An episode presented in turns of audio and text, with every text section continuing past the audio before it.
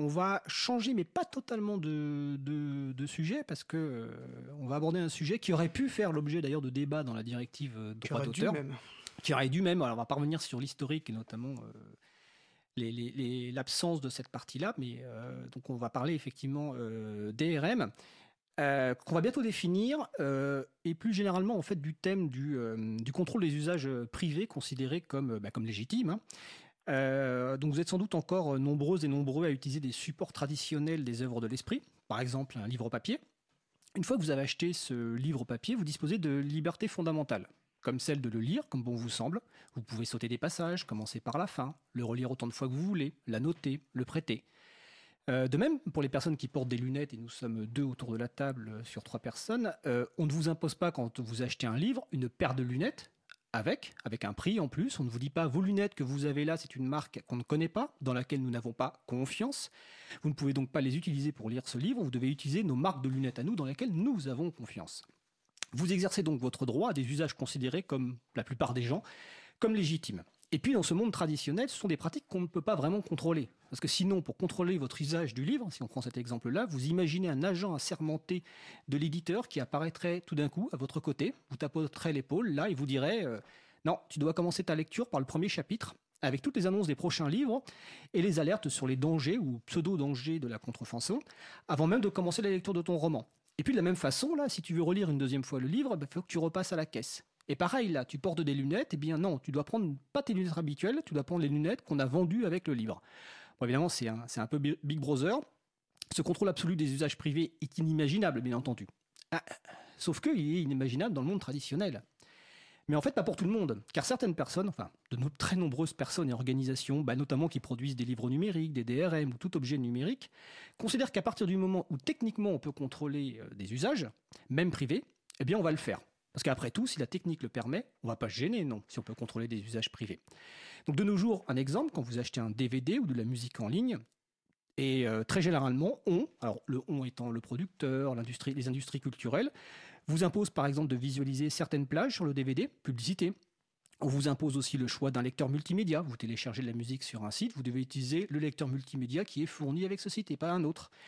Et ce contrôle d'usage se met en place par ce qu'on appelle les DRM, donc on va redéfinir après bien entendu, qui est un outil technique qui contrôle un usage privé, mais aussi surtout par leur protection juridique.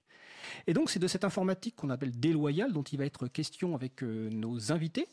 Donc euh, on va commencer par la personne qui est au téléphone pour être sûr qu'elle est bien avec nous. Donc Marie euh, Duponchel, maître même Marie Duponchel, est-ce que tu es avec nous? Est-ce que tu peux te présenter en quelques mots, s'il te plaît?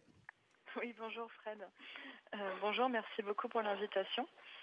Alors moi, euh, donc j'ai travaillé pendant plusieurs mois à l'April. J'ai eu ce plaisir-là de travailler, euh, de travailler à tes côtés. J'ai également travaillé aussi euh, dans d'autres associations du logiciel libre, en particulier sur le domaine de la protection via les DRM à l'époque, donc en 2010, 2011, 2012, où c'était un vrai enjeu et une vraie problématique. Voilà. Et aujourd'hui, donc, euh, je suis avocat et j'ai travaillé, j'ai donc édité un livre euh, suite à ma thèse sur euh, le droit à l'interopérabilité. Je pense qu'on aura l'occasion d'en reparler aussi et sur ce problème du régime juridique des DRM. Alors exactement, nous en reparlerons. Donc ta thèse est intitulée, intitulée Le droit à l'interopérabilité, étude de droit de la consommation. Alors effectivement, c'est l'un des mots sans doute les plus compliqués. C'est un bon exercice de, de diction. On essaiera d'expliciter ces termes qui sont euh, que tout le monde ne comprend pas forcément, même parmi ceux qui pensent le, comprendre, comme certains euh, experts euh, juridiques. Mais c'est effectivement un mot important. et quand tu disais que tu avais participé, outre l'April, à d'autres associations du Libre, il y avait évidemment l'association Vidéolan. Donc nous avons l'énorme plaisir aussi d'avoir Jean-Baptiste Kempf de Vidéolan. Est-ce que tu peux te présenter, Jean-Baptiste? Ouais, bonjour. merci de m'avoir invité. Donc je m'appelle Jean-Baptiste Kempf. je suis un Parisien depuis très longtemps et je suis un geek et je bosse sur VLC euh, depuis 2004, 2005, depuis longtemps. Et euh, j'ai commencé à travailler sur le projet VLC et Vidéolan avant que ce soit une association. Et j'ai créé l'association en 2008 et depuis je gère le projet. Et euh, maintenant, j'ai créé une entreprise pour justement pérenniser des solutions open source autour du multimédia, autour de VLC. Alors, la, société s'appelle Video Labs et c'est pour promouvoir des solutions bah, même libres, hein, parce que après tout on est en France, on peut employer le terme logiciel libre. Je sais bien que tu préfères le terme open source. Alors je, je, préfère pas, j'ai juste cette très mauvaise habitude parce que je parle jamais en français. Donc moi je j'explique de, enfin je dis ça de façon interchangeable parce qu'en anglais c'est vrai, hein, c'est un, un, terme qui est pas très bon parce que l'anglais est limité là-dessus. Mais non, nous dans l'association et dans l'entreprise on fait que du logiciel libre euh, et que du copyleft. Et quand tu parlais de. Alors, copyleft, c'est une des licences, effectivement, du logiciel libre. On ne va pas rentrer dans ces détails-là aujourd'hui. Ça sera l'occasion d'une, sans doute, d'une émission un jour. Euh, euh, alors, j'ai, oublié ma question. Ah non, quand tu me disais que tu étais un geek, en fait, dans le sens, là, développeur vraiment de ah logiciel libre, informaticien. Moi, moi, je suis tombé dedans, en fait, assez tôt et j'ai toujours voulu être développeur. Euh, je me retrouve, euh, je me retrouve un peu président euh, de l'association et j'ai créé la boîte peut-être parce que j'étais le moins bon des développeurs et donc il fallait bien quelqu'un qui fasse les tâches administratives. mais c'est vrai que moi c'est ça qui m'amuse et surtout je travaille sur des projets avec Videolan et VLC qui sont des projets qui sont utilisés par le plus grand nombre. Donc je fais pas. ce qui nous amuse, c'est de travailler pour les utilisateurs et d'avoir des, millions d'utilisateurs et pas de faire comme beaucoup aujourd'hui on a dans le libre et l'open source justement des serveurs, des solutions qui sont au niveau du serveur. Nous, ce qui veut, on travaille pour le grand public. On est une association pour le grand public.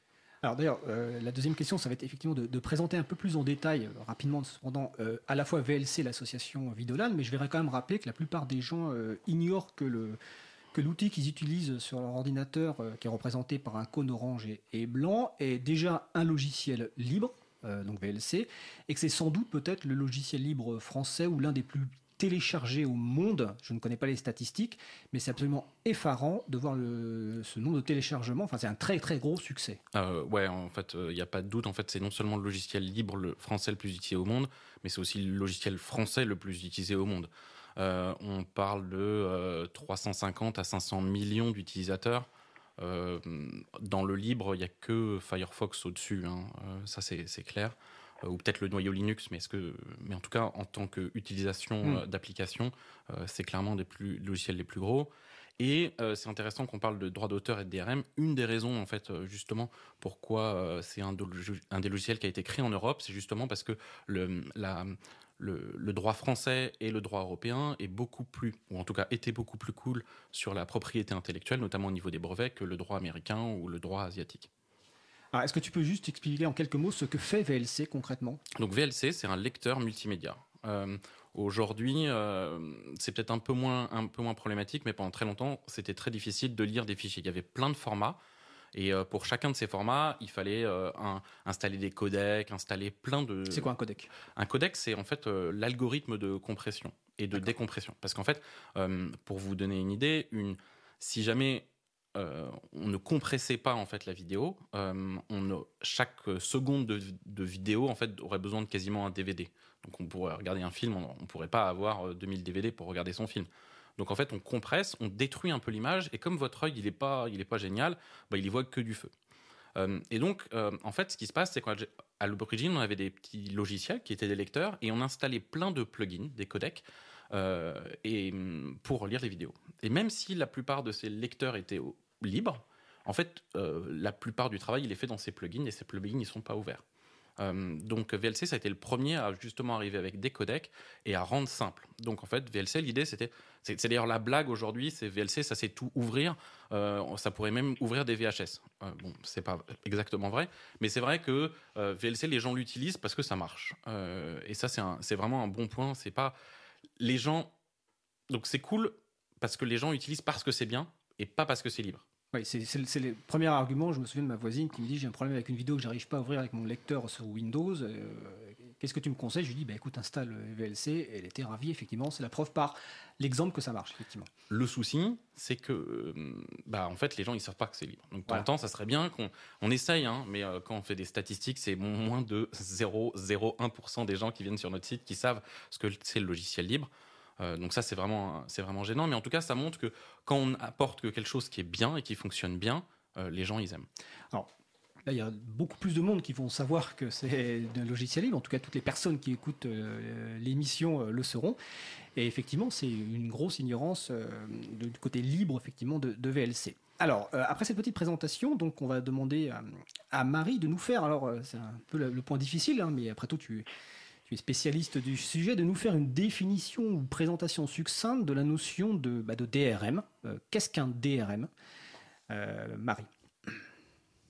Pour l'instant, on va rester voilà, très simple sur la définition parce que c'est vraiment ça fait partie des problèmes, hein, le, problème de la définition euh, des DRM.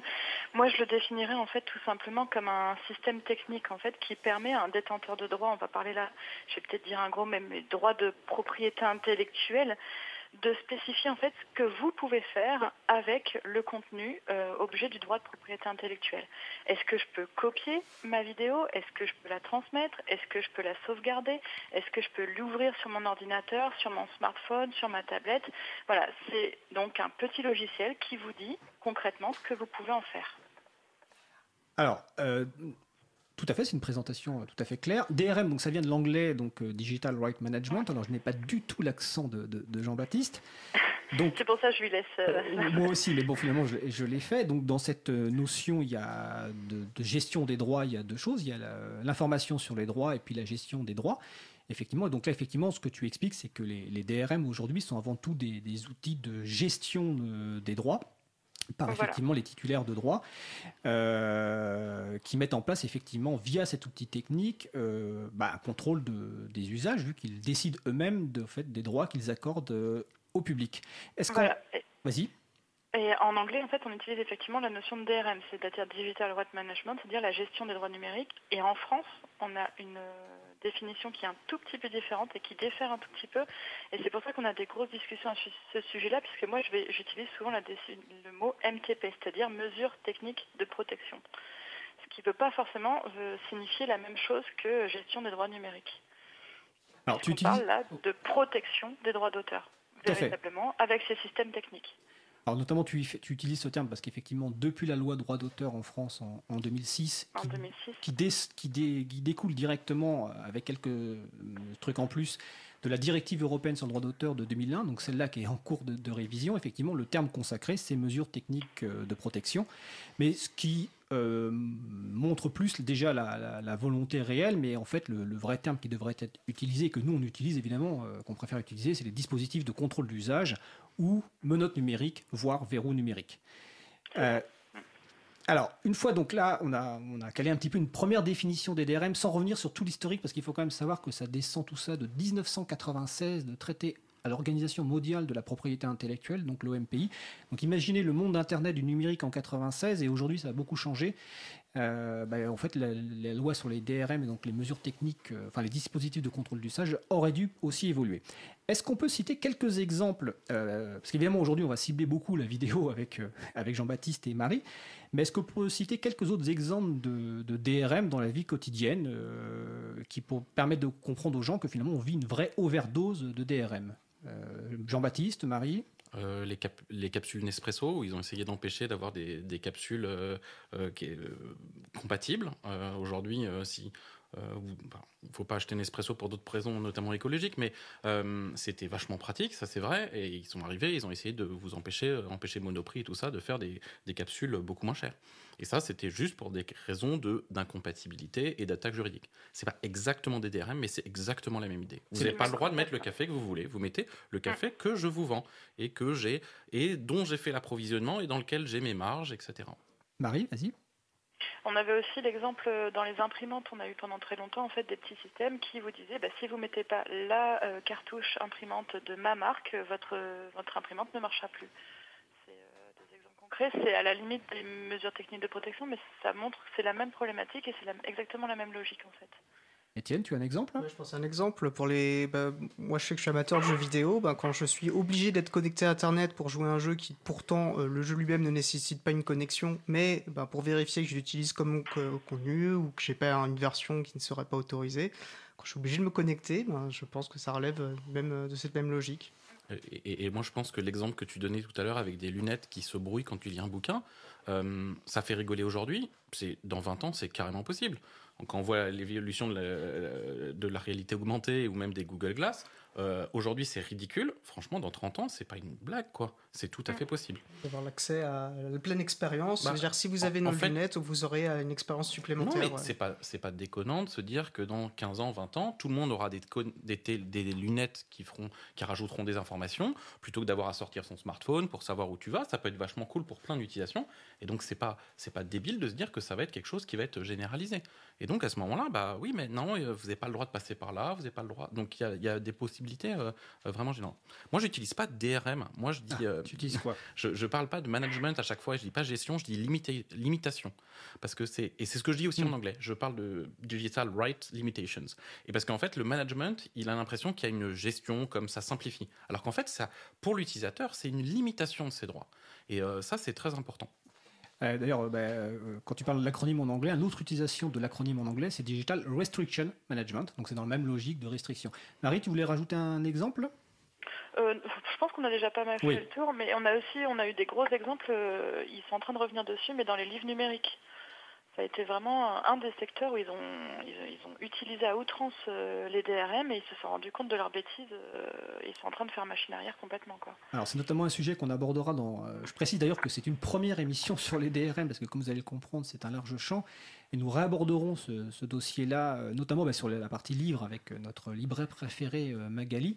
Garnero, qui est à la fois libraire et, une activiste du logiciel libre qui connaît bien. Et on parlera aussi des, choses euh, vertueuses, euh, comme ceux qui offrent, euh, enfin qui proposent des, plateformes, des solutions sans DRM. Mais là, on va plutôt parler de la problématique.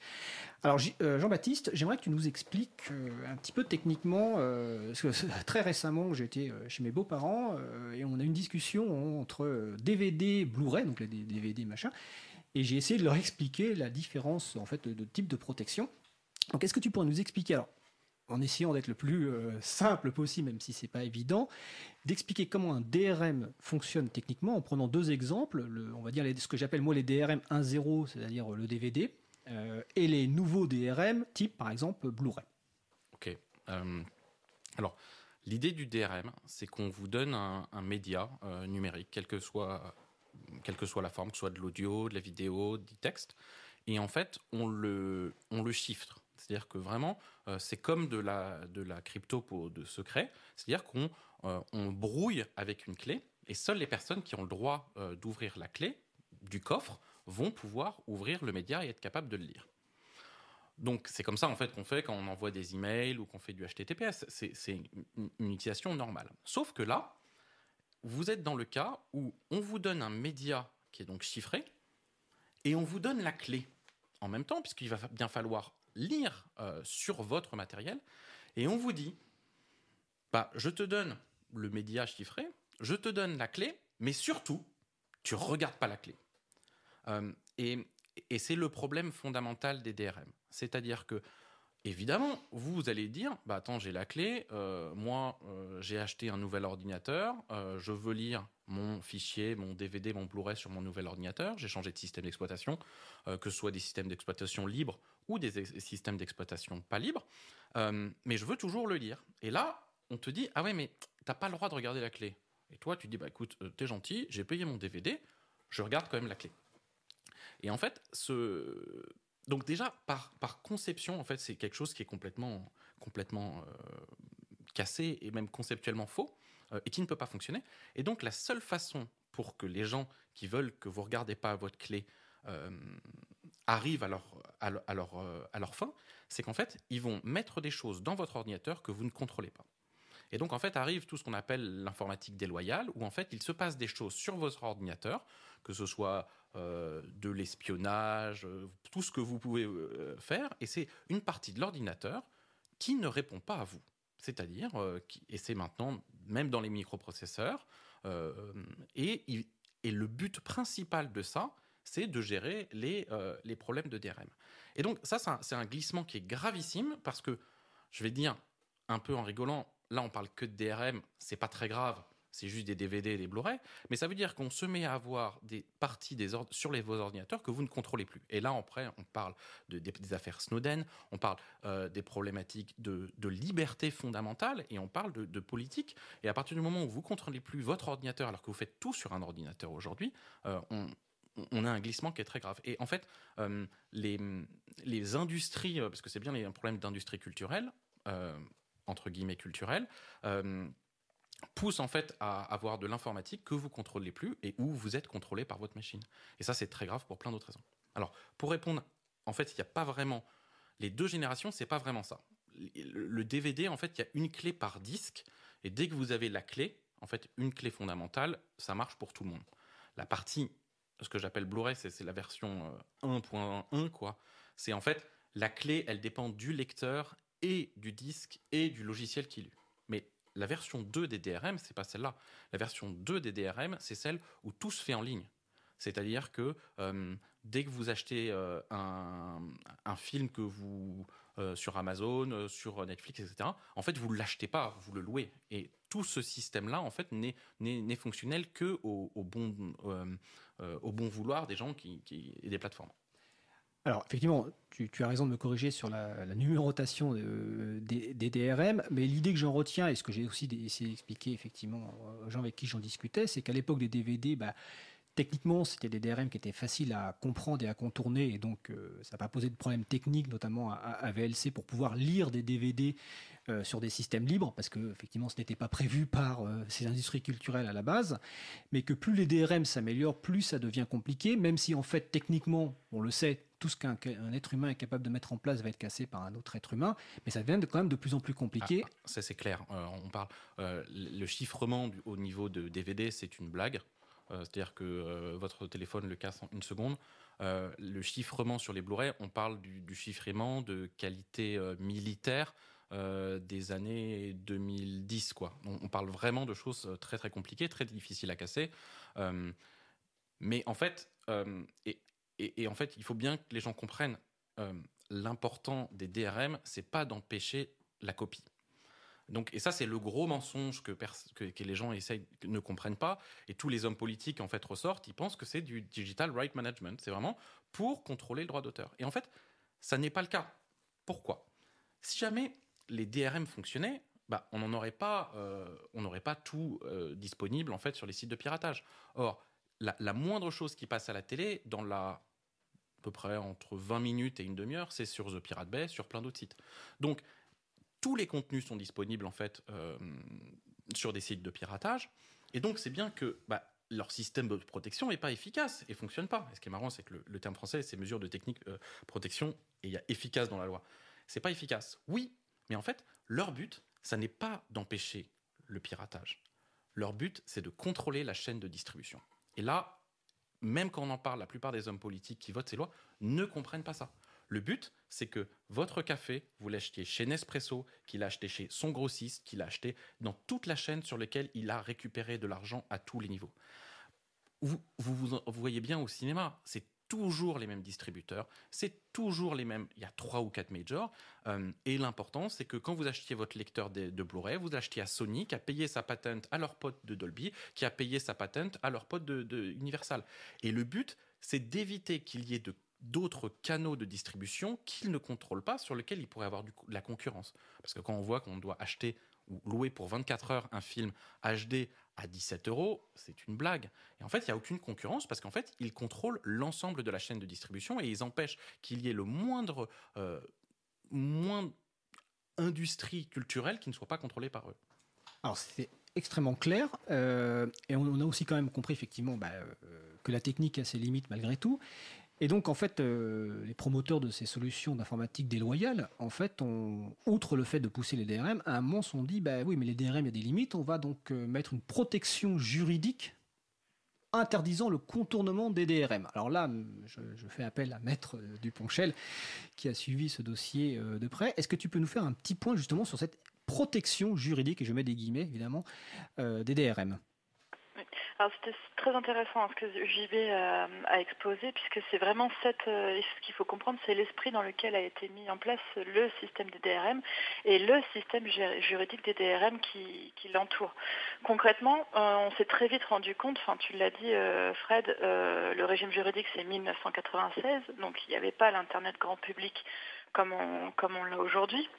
On a traité international, deux traités internationaux en 1996 au niveau de l'Organisation mondiale de la propriété intellectuelle.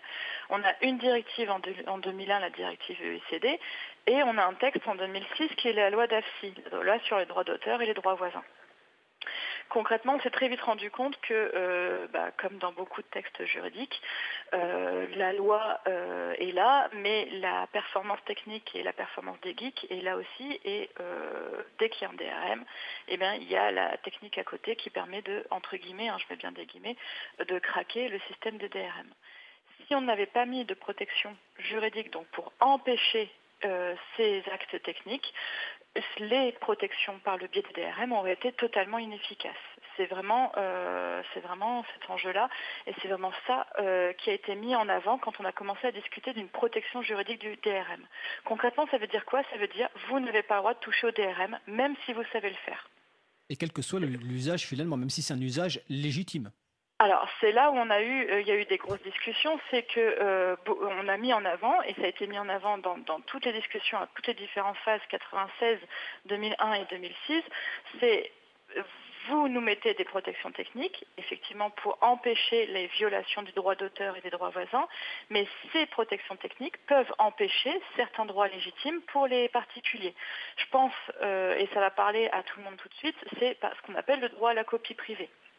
C'est-à-dire qu'aujourd'hui, tout le monde a le droit, quand il achète un, enfin quand il a un contenu numérique, il a droit à ce qu'on appelle une copie privée, c'est-à-dire qu'il a le droit de, garder pour lui de faire un usage pour lui et de le transférer sur le support de son choix. Sauf que si vous mettez un obstacle technique comme le DRM, vous ne pouvez pas faire la copie privée, puisque concrètement, il y a un, logiciel sur votre film qui vous empêche de faire la copie privée. Et donc certains se sont dit, bah, si, on a un obstacle technique, je vais le casser. Et le problème sera réglé. Voilà, c'est cette problématique-là qui s'est passée, qu'on a eue, et euh, on a décidé d'empêcher euh, le craquage des DRM. Et on est en France, on a euh, des militants du logiciel libre qui sont intervenus. Alors en 2006, moi, j'ai pas eu l'occasion, et en 2001 non plus, de connaître la bataille que vous avez eue sur ce sujet-là, mais je sais que ça a été épique et que c'est des grands souvenirs euh, pour euh, les membres de la communauté du logiciel libre. Mais donc on a eu une forte mobilisation pour euh, qu'on ait, une modification des textes, notamment pour favoriser ce qu'on appelle l'interopérabilité. C'est-à-dire qu'on doit permettre euh, de partager les contenus et qu'on doit, doit pouvoir permettre différents logiciels d'échanger entre leurs données, les données, quels que soient les obstacles techniques et quels que soient les DRM qui puissent exister.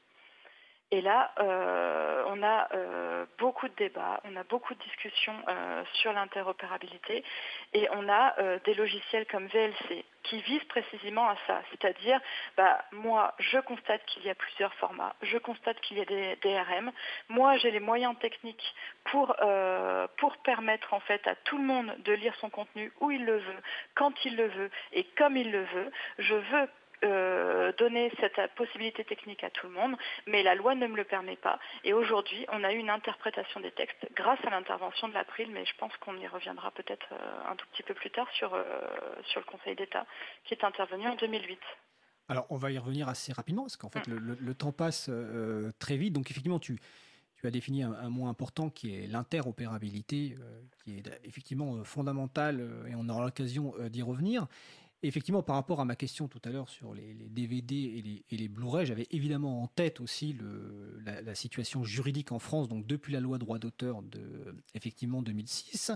À l'époque, il y avait une incertitude très importante pour savoir est-ce que VLC avait légalement le droit de contourner donc le DRM des DVD pour pouvoir faire ce qu'il a, ce qu'il a à faire, et que effectivement donc l'April a fait un recours au Conseil d'État. La décision du Conseil d'État nous a conforté par rapport à cette euh, procédure et donc euh, effectivement VLC peut légalement contourner le DRM des DVD car c'est une mesure technique jugée non efficace. Mais aujourd'hui les mesures techniques deviennent efficaces et euh, je ne sais pas si Jean-Baptiste et Marie vous voulez peut-être revenir sur l'épisode de Blu-ray et votre saisine de la structure qui est censée réguler en France les mesures techniques ou simplement expliquer la situation par rapport à l'actualité? Ouais, pour faire simple en fait après cette loi il y a eu une une, une, agence, une haute autorité, comme on sait les faire en France, qui servait à rien, qui s'appelait la RMT. Alors, autorité de régulation des mesures techniques, de, protection, qui servait à rien, qui n'a même pas rempli ses rapports. quand on appelait, il y avait personne. Et en fait, à un moment, ils ont, à un moment de la loi Adopi, ils ont mergé ça dans Adopi. Ce qui n'était pas complètement idiot de, de, de fusionner ces deux trucs-là. Mais sauf que nous, on avait des questions techniques, c'est-à-dire, eh ben, en fait, comment il faut interpréter euh, la réponse du Conseil d'État qui n'était pas forcément très claire et comment on faisait.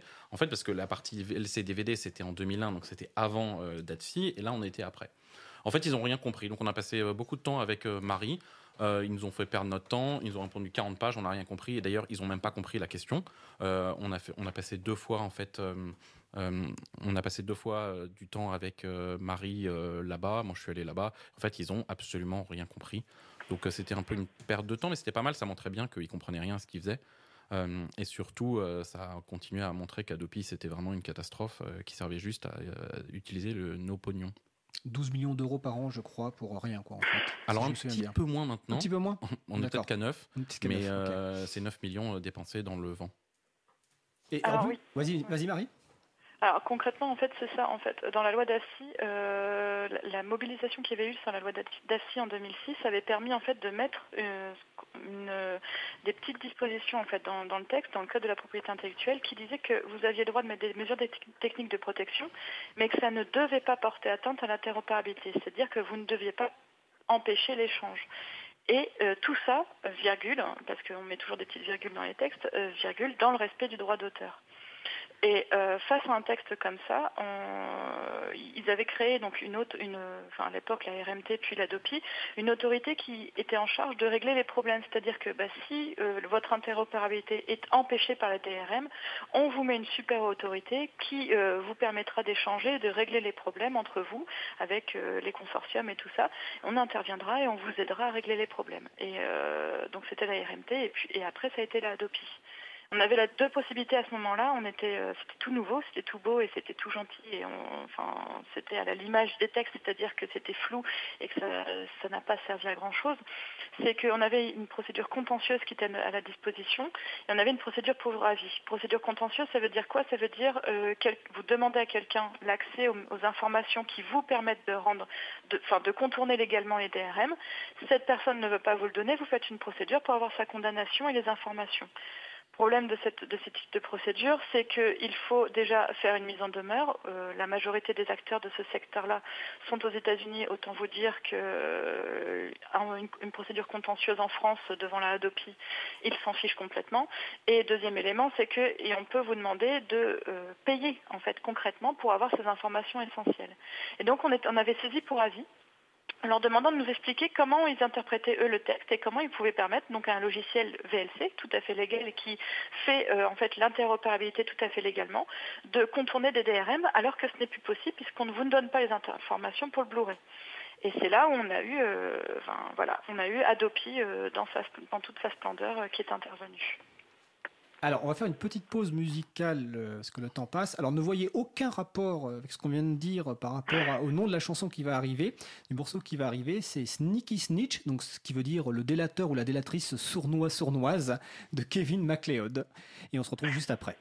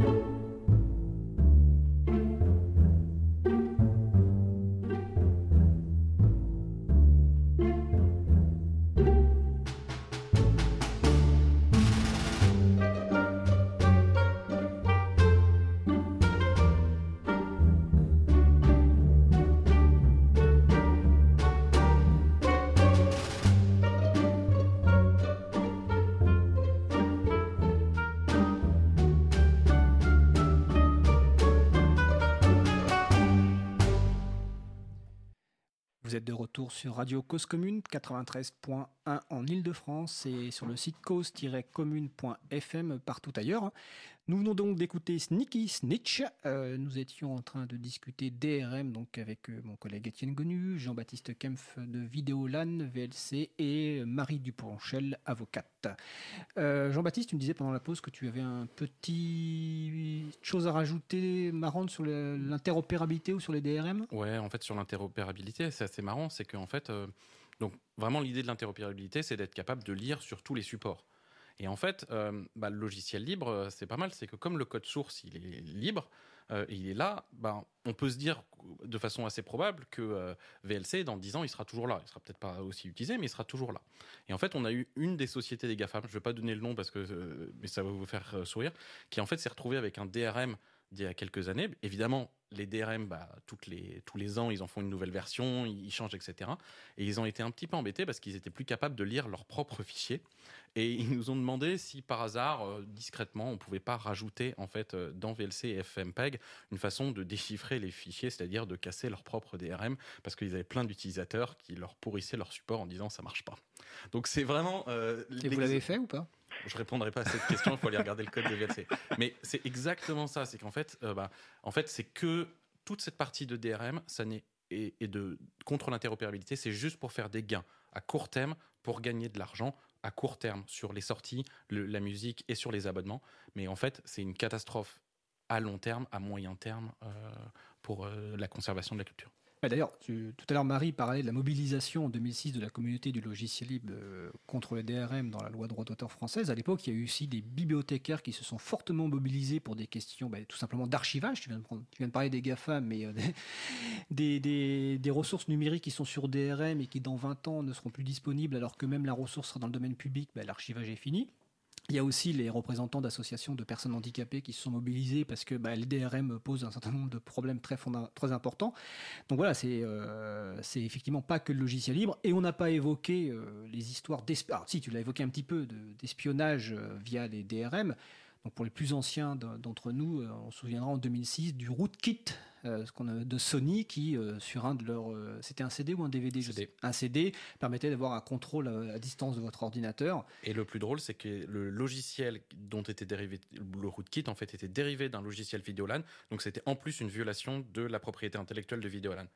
Voilà, une violation du droit d'auteur de la vidéo. Bon, franchement, euh, euh, Marie, euh, donc nous sommes toujours sur la partie DRM. tu parlais tout à l'heure effectivement de, l'exception pour copie privée, qui n'est en fait qu'une exception. Actuellement, ce n'est pas un droit. Tu parlais aussi de l'interopérabilité. Est-ce que tu pourrais nous faire juste un petit point sur, sur ta thèse, et notamment parce que je crois que toi, tu milites pour un droit à l'interopérabilité, bah, évidemment au niveau international et au niveau européen Oui, alors moi je me suis préoccupée en fait d'un acteur qu'on oublie tout le temps quand on parle de technique et quand on parle de droit d'auteur, c'est le consommateur tout simplement. Parce que euh, on a la peur des geeks, on a la peur du peer-to-peer, mais le premier qui ne peut pas en fait utiliser ces contenus à cause de DRM, c'est le consommateur, c'est la petite personne lambda qui se retrouve à mettre son DVD parce que il n'y reste que eux en fait qui, achètent leur Blu-ray, leur DVD et qui se retrouvent à ne pas pouvoir les lire sur euh, sur leur ordinateur, sur leur tablette, sur leur smartphone, sur euh, tous les supports de leur choix.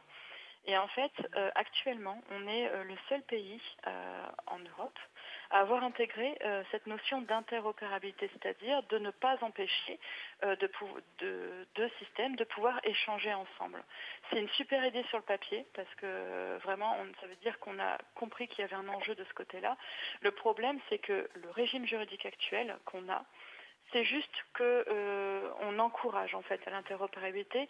Il n'y a aucune sanction, il n'y a aucune obligation et qui plus est, euh, il y a plus des obstacles puisqu'on maintient le régime des mesures techniques de protection qui empêche précisément cette interopérabilité. Et on voit les, les discussions au niveau de la directive ECD qui ne donneront rien de ce côté-là. Moi, je milite en fait pour qu'on modifie les textes pour obliger à l'interopérabilité. Ça veut dire quoi concrètement? Ça veut dire obliger à l'utilisation de formats ouverts pour que tout le monde puisse utiliser, donc, euh, euh, pouvoir réutiliser ces documents comme il le souhaite, ces contenus numériques comme il le souhaite, et obliger à une information systématique sous peine de sanction pour que tout le monde soit informé de ce qu'il a aujourd'hui sur son ordinateur et des obstacles qu'il peut y avoir euh, à terme sur l'utilisation de ces contenus et de ces données. Quand tu parles de format ouvert, ce sont des formats dont les spécifications sont publiques, connues et dont l'implémentation est libre d'accès, c'est-à-dire qu'il n'y a pas de restriction que ce soit liée au droit d'auteur ou au droit des brevets. Est-ce que Jean ah oui, tu vas-y Marie? Non, non, c'est bon, c'est exactement ça. ok, parce qu'il nous reste même pas deux minutes pour cette partie euh, droit d'auteur, parce qu'après il y a euh, DRM, parce qu'après il y a pas mal d'annonces d'événements libristes. Euh, Jean-Baptiste, est-ce que tu veux rajouter quelque chose? Oui, il y, a, une, petite partie en fait, c'est que en fait les industries culturelles, elles se moquent un peu de nous, bah, complètement du consommateur, parce qu'en fait elles essayent de jouer des deux des deux côtés. D'un côté, vous achetez en fait le droit à la lecture et le droit à l'œuvre. Et donc, euh, bah, finalement, c'est la licence sur le film. Et normalement, bah, vous devriez avoir la licence sur l'ensemble des, supports, soit un DVD, un MP4, euh, quelque chose qui est chiffré, quelque chose qui est en streaming. Et d'un autre côté, elles essayent de vous le vendre plusieurs fois. Donc, en fait, quand ça les arrange, vous achetez une licence pour le contenu. Et quand ça les arrange, euh, vous avez le droit, vous achetez juste une licence pour ce format. Et donc, et justement, les DRM leur permettent d'avoir ça. Et normalement, c'est absolument pas possible de vendre à quelqu'un deux fois la même chose.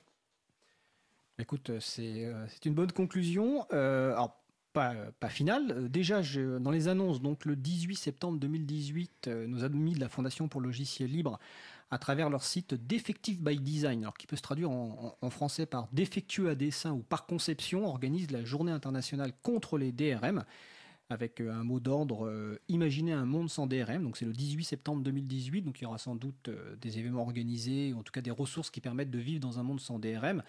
Euh, je pense que l'émission de radio Libre à vous de l'April sera sans doute peut-être diffusée euh, sur les airs ce, jour-là, si c'est évidemment euh, possible. côté VLC, bah, il y a VLC 4.0 qui arrivera quand il sera prêt avec de nouvelles fonctionnalités absolument géniales. les personnes qui s'intéressent principalement au développement de VLC, bah, j'annonce quand même les vidéos DevDays du 21 au 23 septembre 2018 à Paris. Jean-Baptiste fera une présentation justement des nouveautés dans VLC 4. Alors ce sera en anglais si je ne me trompe pas quasiment tout ce qu'on fait est en anglais. Voilà. Parce qu'en fait, on parle, on a beaucoup de français, beaucoup d'allemand, donc tout le monde parle mal anglais, donc c'est bien. enfin, il dit ça, mais Jean-Baptiste parle très très très bien anglais. En tout cas, donc, euh, bah, je, je, te remercie Jean-Baptiste pour cette intervention euh, qui a permis effectivement d'éclairer sur, sur les DRM, sur VLC. Je remercie aussi euh, Marie, c'était un plaisir de t'avoir au téléphone. J'espère que la prochaine fois tu pourras venir de, de Compiègne pour être en studio pour un deuxième, une deuxième émission sur les DRM. Merci Marie. Avec plaisir, ce sera. Merci.